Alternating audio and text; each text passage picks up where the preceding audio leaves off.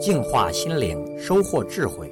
点击微信里的加号，再点击添加好友，然后在查找公众号里输入“六君子”，即可收听每天六君子的语音故事和阅读精彩文章。I can't forget you when you're gone. You're like a song that goes around in my head. 我们有现代人的大脑结构，所以有好几个自我，他们互相竞争，试图控制我们的想法、感受和行动。每个意志力挑战都是一次自我博弈。要想让更好的自己占据主导，我们就要强化自我意识和自控力，这样我们才会拥有意志力和我想要的力量，让自己选择去做更难的事情。四十一岁的六君子自控力实验室会员王立波是一位电力工程师。他觉得自己不善于冥想，他觉得冥想就是什么都不想，即使注意力已经集中到了呼吸上，他也觉得会有别的想法溜进大脑。他没有像预期的那样很快就有进步，因此准备放弃训练了。他认为，既然自己没有办法将注意力集中到呼吸上，那冥想就是浪费时间。很多刚尝试呼吸训练的人都会有这样错误的想法。实际上，冥想时感觉很糟糕的时候，才能让训练有效果。我鼓励王立波和很多受过打击的学生，不仅要关注自己能否将注意力集中到呼吸上，还要注意观察这种训练在其他的时候是否影响了你的选择。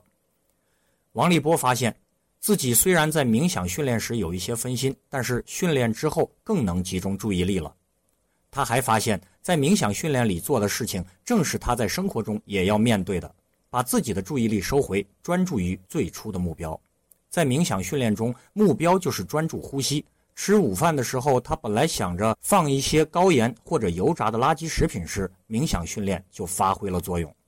他能够咽下即将脱口而出的刻薄言论，也能把注意力集中到成堆的任务上来了。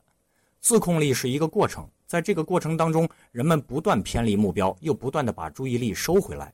看到自己走到了这一步，王立波再也不担心十分钟冥想训练里如何专注呼吸了。冥想时的感觉越糟糕，它在现实生活中的作用就越明显。最重要的是，你在走神的时候要能意识到这一点。冥想不是让你什么都不想，而是让你不要太分心，不要忘了最初的目标。如果你在冥想时没有办法集中注意力，别担心，你只需要多做练习，将注意力重新集中到呼吸上。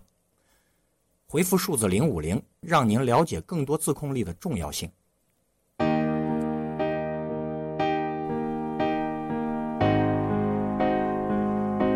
别